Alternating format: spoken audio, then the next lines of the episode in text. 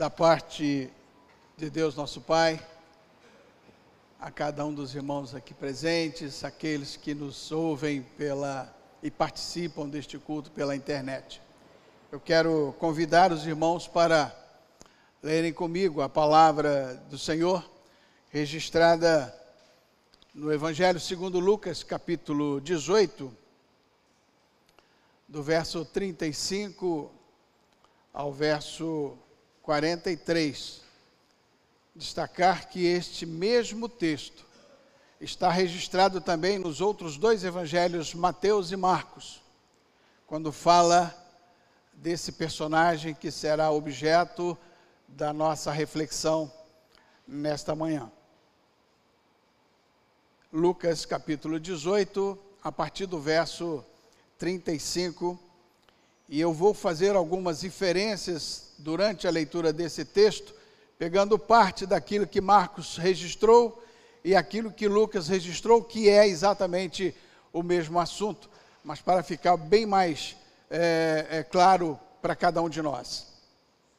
Diz a palavra do Senhor. Aconteceu que, aproximar-se Jesus de Jericó, estava um cego assentado à beira do caminho, pedindo esmolas. E aí faço a inferência do Marcos capítulo 10, 46, que diz: Tratava-se de Bartimeu, filho de Timeu. Continuando, verso 36. E ouvi, ouvindo o tropel da multidão que passava, perguntou: O que era aquilo? Responderam-lhe: que era Jesus, o Nazareno, que passava. No mesmo instante, pôs-se a clamar: Jesus, filho de Davi, tem compaixão de mim. E os que iam à frente, à frente de Jesus, ali naquela multidão, repreendiam Bartimeu: cale, fique calado, não vês que estás importunando.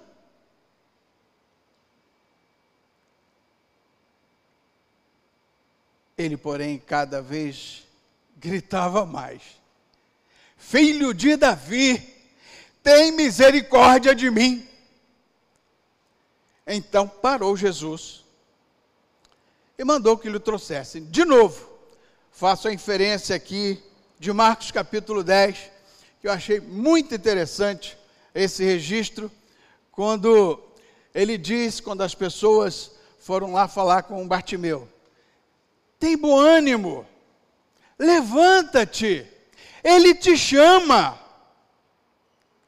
Lançando de si a capa, levantou-se de um salto, de um pulo e foi ter com Jesus. Marcos 10, a partir do verso 49, foi o que eu acabei de ver. E tendo chegado, ele próximo a Jesus, Perguntou-lhe Jesus: Que queres que eu te faça? Que queres que eu te faça? Respondeu Bartimeu: Senhor, que eu torne a ver. Então Jesus lhe disse: Recupera a tua visão.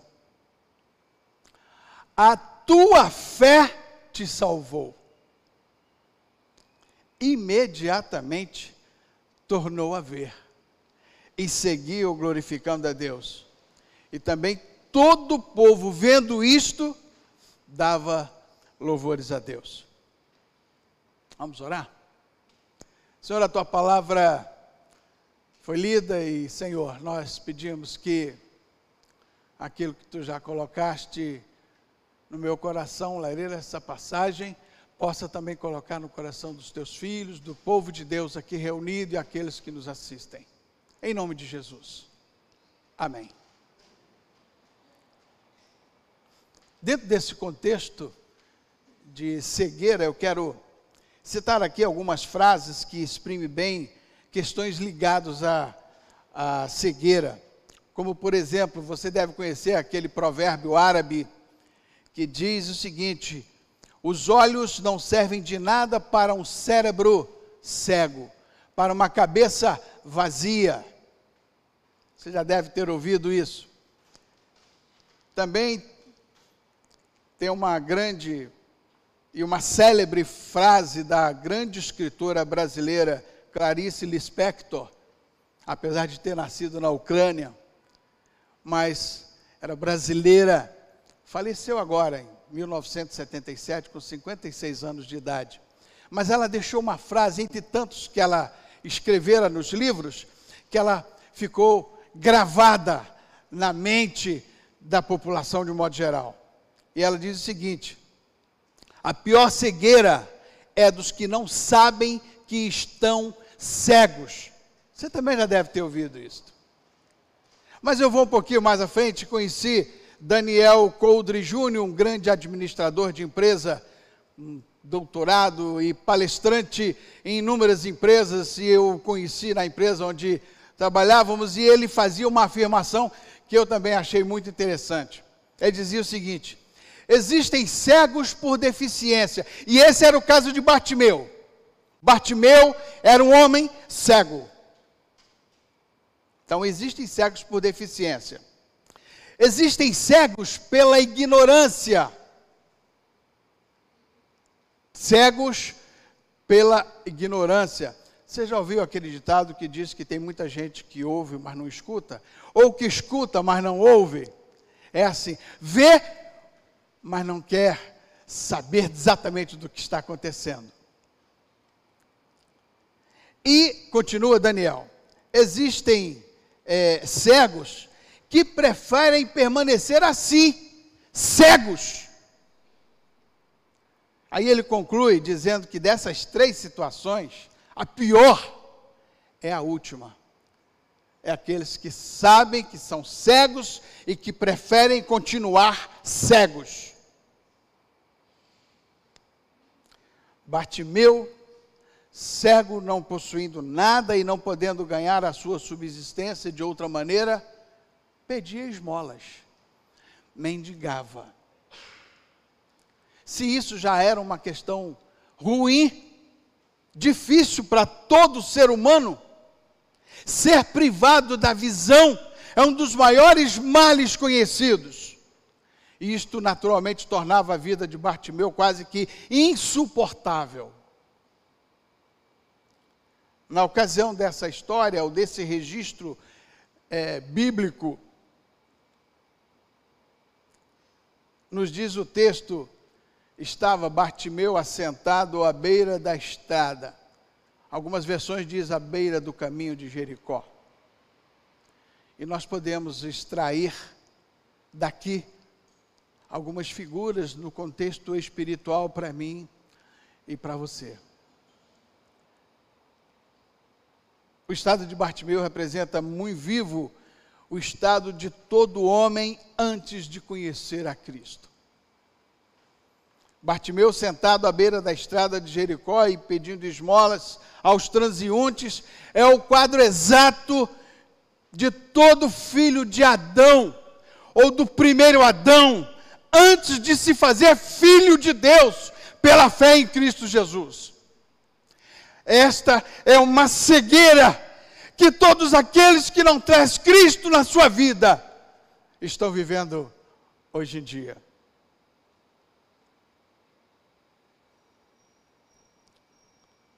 O sentido espiritual de todo homem é cego são incapazes de enxergar coisa alguma que não seja visível, sensível e palpável.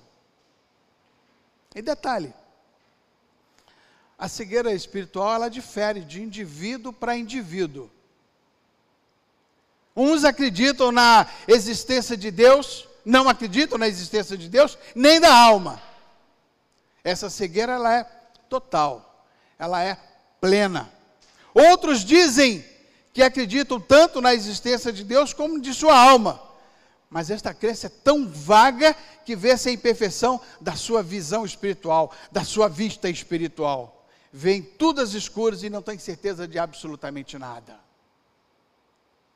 As únicas realidades para eles são os objetos, são as coisas palpáveis, são os gozos materiais. Paulo escrevera lá em 1 Coríntios, no capítulo 2, verso 14, que é, a cegueira espiritual ela é geral.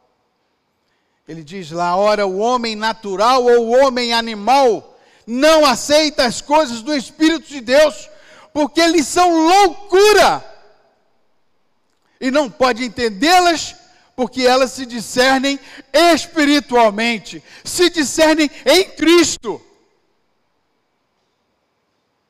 Bartimeu, além de cego, como o texto que nós lemos, era pobre e vivia de esmolas. O retrato é exato, é claro, é transparente.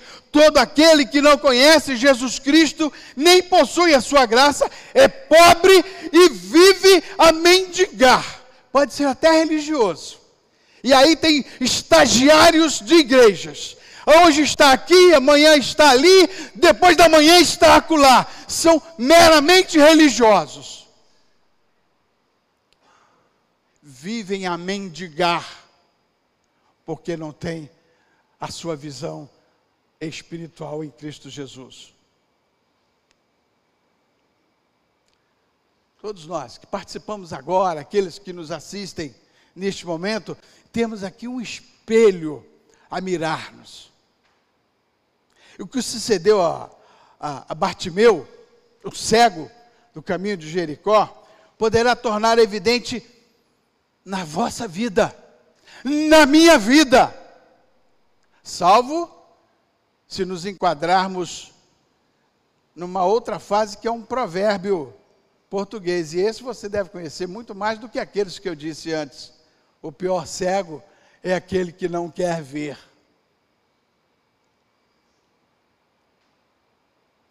Veja, Bartimeu, mendigando à beira da estrada, ouviu uma comoção desacostumada. Não era comum. E aí no verso 36, que você leu comigo, diz o seguinte: E ouvindo um tropel de multidão que passava, perguntou: O que era aquilo? E a resposta vem logo no verso 37. Anunciaram que passava Jesus Nazareno. Estamos pregando Jesus, o Nazareno. Estamos falando de Jesus, o Nazareno.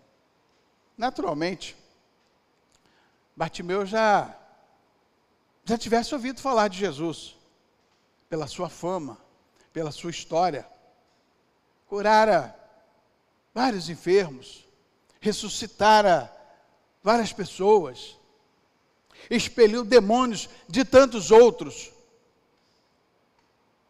Seja como for, o certo é que Bartimeu reconheceu logo que era chegada a sua hora.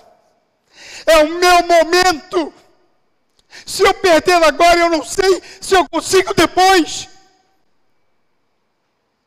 muitas das vezes, perdemos essa oportunidade. E nós estamos dizendo: olha, Jesus está passando, Jesus está aqui. Aliás, tem uma, uma canção que as crianças cantam, né? Eu não sei se você lembra, no meu tempo eu lembro dessa canção que dizia: Jesus está passando por aqui. Não sei se você é do seu tempo, já estou nos meus sessenta e poucos, né? Era exatamente isso. Bartimeu não via a hora de estar frente a frente com o Mestre, com o Senhor,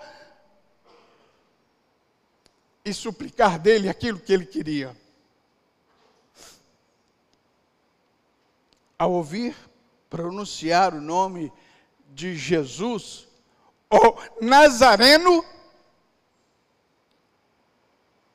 seu coração pulava de alegria salto de alegria, a esperança de tornar a ver a luz do dia, de achar-se livre da necessidade de mendigar o pão, esperança que já não alentava mais. Veio-lhe a nova esperança. Ah, é agora.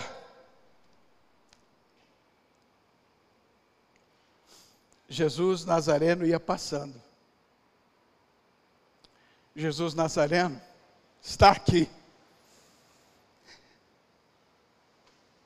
Está pronto a ouvir o seu clamor. Jesus, filho de Davi, tem misericórdia de mim. Ele está aqui.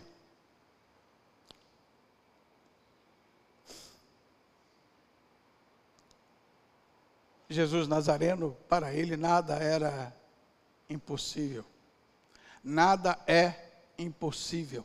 Nada será impossível. É o Jesus de Nazareno.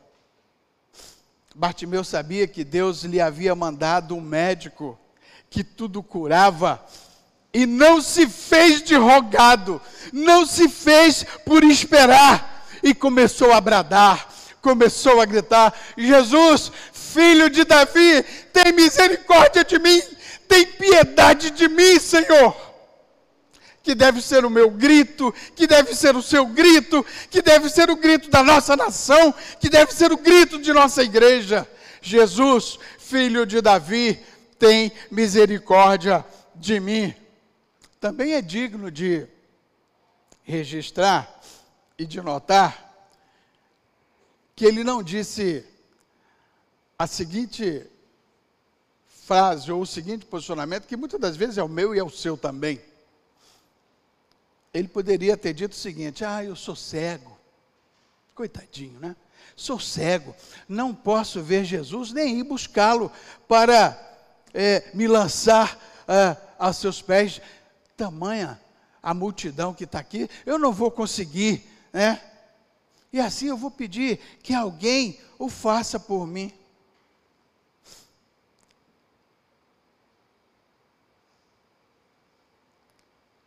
Quantas vezes alguém chega e fala: Eu vou falar com, com o pastor, para que ele peça a Deus pela minha situação. Eu vou falar com o irmão que fale para é, pedir a Deus a minha situação. Não. Bartimeu não fez isso, a despeito da sua cegueira, a despeito da sua debilidade. Ele gritava, ele pedia, ele bradava. Jesus, filho de Davi, tem misericórdia de mim. Percebe que as palavras aqui de Bartimeu foram poucas? Não tem mais aqui do que sete palavras. Jesus, filho de Davi, tem misericórdia de mim. Sete palavras, contando aí com os dedos entre uma e outra, no máximo. E ele disse tudo. Uma frase, um pedido em que ele expressou toda a sua angústia, toda a sua necessidade. O que não se pode possível dizer a respeito de muitas orações que infelizmente existem entre nós. Palavras elaboradas, frases feitas, que muitas das vezes não passam do teto, mas mostra para você que sabe falar, que sabe orar. Não. Bartimeu foi direto. Isso me faz lembrar uma afirmação do escritor Tim Stafford, que disse o seguinte: Não oramos para contar a Deus o que ele não sabe, nem para lembrá-lo do que esqueceu. Ele já cuida de tudo aquilo pelo qual oramos, pelo qual pedimos. Conclui Tim Stafford: Quando oramos, ficamos perto de Deus. Quando oramos, conversamos com Deus. Quando oramos, nos relacionamos com Deus. E era assim que Bartimeu fazia quando gritava desesperado em meio àquela multidão, sem saber se conseguiria chegar próximo de Jesus. Filho de Davi, tem misericórdia de mim. ao analisar essas poucas palavras de Bartimeu, achamos nelas duas é, situações que eu quero destacar aqui. A primeira foi a sua confissão de fé. Olha como Bartimeu confessou a sua fé quando ele disse, eu, ou quando ele tratou Jesus como filho de Davi, o Messias que devia vir ao mundo. O próprio médico Lucas escreve aí no seu livro, lá no capítulo 1, versos 32 e 33, o seguinte: Este, Jesus, será grande será chamado Filho do Altíssimo. Deus, o Senhor, lhe dará o trono de Davi, seu pai. Ele reinará para sempre sobre a casa de Jacó, e o seu reinado não terá fim. Ele faz imediatamente a sua confissão de fé: Jesus, filho de Davi. E, a, e o segundo destaque nessa, nessas poucas palavras, ela é evidente. Queria que Jesus olhasse para ele e tivesse dele misericórdia. Então, é um ponto que eu quero que fique bem gravado em nosso coração. A confissão de fé e a súplica deste homem sentado à beira do caminho. Consta ainda na narração, ou nessa narração, que Bartimeu é, disse não só uma vez, essa frase, mas muitas vezes, inúmeras vezes causando incômodo a muitos deles. Percebe no texto que lemos? Cala tua boca! Você está importunando, você está incomodando. Mas ele não se ateve a isso, ele continuou mesmo correndo o risco de ser discriminado, de ser jogado fora, possivelmente de ser trancafiado, porque ele estava perturbando a ordem ele continuava: Jesus, filho de Davi, tem misericórdia de mim. A fé deste homem, a fé deste homem cego, ela foi exposta a essa provação. A sua súplica não, foi, não fora dirigida aos discípulos, nem às outras pessoas que estavam próximo de Jesus. Ela era diretamente dirigida a Jesus Nazareno. A não ser que o próprio Jesus mandasse ele calar. E aqui eu quero sugerir é, a, a, aqueles a quem faltam a vista ou a visão espiritual, as riquezas da alma, que sigam o exemplo de Bartimeu que siga o exemplo de Bartimeu. A pregação do, do Evangelho se resume em um só fato, que se pode dar a expressão dizendo: Jesus Nazareno está passando aqui. Jesus Nazareno está aqui. Amém? Louvado seja o Senhor. Louvado seja o Senhor.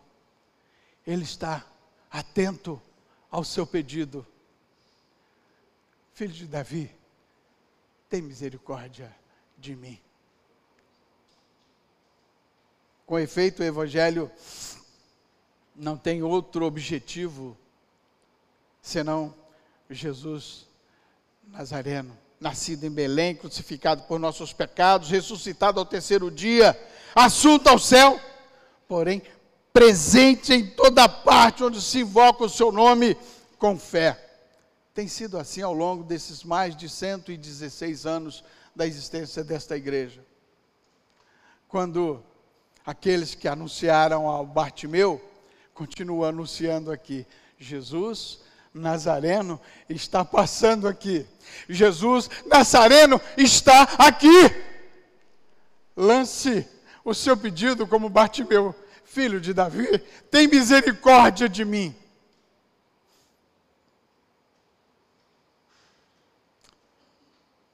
Quando pregamos, estamos dizendo exatamente como foi dito ao cego, que estava sentado à beira da estrada de Jericó: Olha, é Jesus que está passando. Não há, amados, não há ninguém que não necessite de ser absolvido de suas culpas, de ser perdoado de suas culpas. Todos nós trazemos em nós essa marca do pecado. Todos nós necessitamos de ser purificado interiormente, instruído no verdadeiro conhecimento de Deus e de si mesmo. Ninguém pode ser por você, senão Jesus.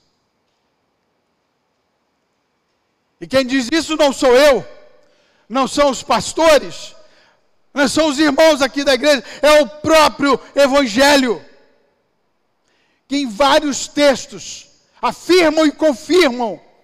Eu destaco um deles aqui, quando Paulo escrever a, a Timóteo, na sua primeira carta, no capítulo 2, verso 5, que ele diz: Porquanto há um só Deus e um só mediador entre Deus e os homens, Cristo Jesus, o Nazareno. Cristo Jesus, homem, está passando aqui, está aqui. Felizes os que se convencem da verdade dessa notícia. Infelizmente, muitos hoje em dia se portam de modo diferente. Não parecem acreditar que Jesus de veras está perto para ser invocado. Ou não tem consciência de falta alguma. Lembra do provérbio português? Pior cego é aquele que não quer ver. Está diante dele. Está colocado aqui na sua palavra.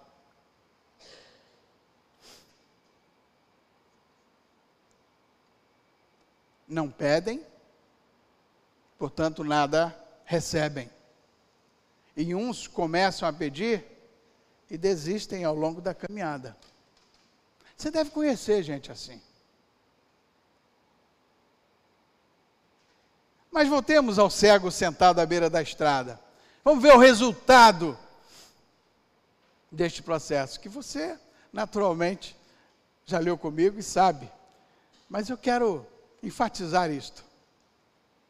Jesus para e manda chamá-lo. E aqui eu vou servir da linguagem dos que foram chamar o cego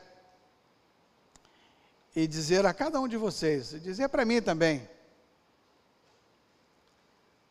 Reverendo Diego, chega os portadores da mensagem de Jesus e fala: Homem, Jesus te chama. Imagina eu receber um recado desse, você receber um recado desse, desse Jesus que está aqui, desse Jesus que está passando aqui, ouve o seu clamor e fala: chama a Célia para dela para mim. Irmãos, imagina isso com você e não está distante, não está longe, porque Ele está aqui. Eu não sei qual a sua dificuldade, qual o seu problema, mas faça isso. Filho de Davi, tem misericórdia de mim. Levanta-te, homem, tem bom ânimo, Ele te chama. O que se passou com este cego, com este homem, Bartimeu, há mais de dois mil anos atrás, é a garantia de que se há de fazer em benefício de todo pecador, de todos nós, que recorrer a Jesus pela fé, pedindo visão espiritual, pedindo vista espiritual, as riquezas da graça divina, a remissão dos seus pecados e a paz da alma. O presbítero Vitor disse aqui no momento de consagração essa palavra conversão está um pouco, talvez, esquecida. Eu sou do tempo que o pregador, ao final do culto, ao final da mensagem, alguém aceita Jesus, levanta sua mão, vem aqui à frente. Hoje não é mais comum essa prática, né?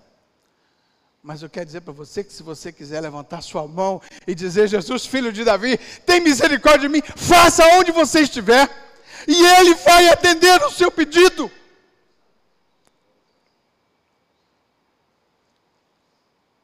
Sabe como Bartimeu respondeu ao convite? No texto que eu fiz questão de destacar de Marcos, que está inserido dentro do texto de Lucas, ele diz: lançando de si a capa, levantou-se de um salto e foi ter com Jesus. Lançando de si aquilo que impedia dele correr a Jesus, mesmo cego. O texto não diz que teve alguém levando ele até Jesus, diz que ele se viu diante do Senhor Jesus. E aí houve a célebre pergunta: um tanto quanto óbvia, ou você não acha? O que é que um homem cego, mendigo, pedindo misericórdia de Deus, pedindo misericórdia do Senhor Jesus, iria pedir a ele?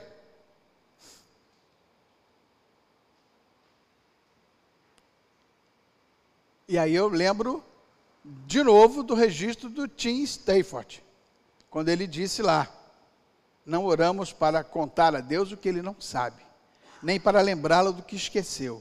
Ele já cuida de tudo aquilo pelo que oramos. Quando oramos, ficamos perto de Deus. Que queres que eu te faça, homem? E ele respondeu direto e reto: Mestre, que eu torne a ver. Ele enxergava antes, ele não nasceu cego, ele perdeu a visão. Como muitos de nós, muitas das vezes, perdemos a nossa saúde e nos voltamos para Deus e falamos: Senhor, Jesus, filho de Davi, tem misericórdia de mim. Tem sido assim em todos os nossos encontros de oração. Filho de Davi, tem misericórdia de nós. E aí, sabe qual foi a, a resposta de Jesus para aquele homem? Porque Jesus já sabia, mas Jesus queria ir mais além. Tem, num dos textos dos evangelhos diz que a resposta de Jesus é assim: vai, a tua fé te salvou. Em outro texto diz o seguinte, ó, recupera a tua visão. A tua fé te salvou. Jesus Nazareno ainda vai continuar passando aqui. E pode ser procurado por todos os que dele têm necessidade. E quem não as tem? Qual de nós não temos necessidade? Principalmente de Jesus Salvador. E aqui vai a nossa palavra final. Aproveitai o ensejo de chegar-vos a Ele. Pedi-lhe misericórdia de vós, como fez há mais de dois mil anos atrás Bartimeu, o cego mendigo de Jericó. Os vossos olhos abrirão, os vossos corações sentirão reanimar-se, suas esperanças e vossas almas terão uma nova vida a vossa fé, preste atenção, irmãos, a vossa fé terá o seu prêmio, e dentro do seu coração, dentro da sua alma, Jesus vos dirá: ide em paz, vossa fé os curou. Louvado seja Deus. Que seja assim na minha vida, na sua vida, na vida da nossa igreja, na vida de nossa nação. Amém? Deus abençoe.